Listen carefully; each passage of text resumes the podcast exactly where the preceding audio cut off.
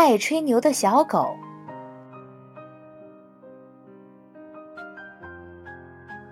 一天，小狗去山上玩，在草丛里捡到一只被猎人打死的老鹰。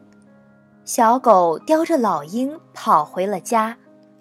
小狗向朋友们炫耀说：“瞧，我本事多大！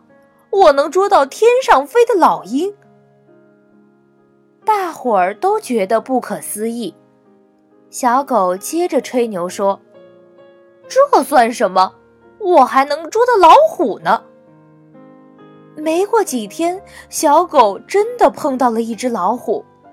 小狗逃呀逃，老虎追呀追，老虎跑得太猛，一下子撞到大山上，撞死了。小狗又把大伙儿叫来。瞧，我没吹牛吧？过两天我再给你们捉狮子。